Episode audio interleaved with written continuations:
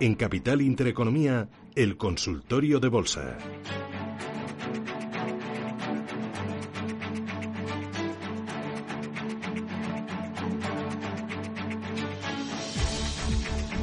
Con Ignacio Sebastián de Aricia, analista independiente. Ignacio, estás ahí, ¿verdad? Sí, Susana, es por aquí. Hoy tenías deberes, ¿verdad? Sí, como para julio.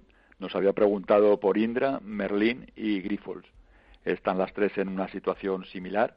Grifols, la casualidad que la recomendé el jueves pasado, mientras no perdiera la zona de 26.40 porque tenía un, un stop ajustado, lo perdió y, y, se fue para abajo. Entonces las referencias evidentemente han cambiado y había que haber asumido pérdidas. Entonces ahora mismo eh, está sobre los 25 cotizando la última vez que lo he mirado mientras eran las noticias y ahora habría que esperar eh, en liquidez, salvo que apoye en la zona de los 24.50 o recupere los 25.80.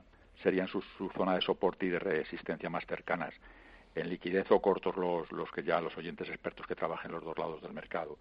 Merlin está también parecida, Merlin, eh, estaba sobre 6,78, 6,80 cambiando y habría que esperar a que apoyen 6,60 o recupere los 6,90. Y serían todas ellas entradas de riesgo, las, tanto las si apoyan soporte, esperar a que rebote un poquito el soporte y, o, a que, o, a que, o a que rompa la resistencia.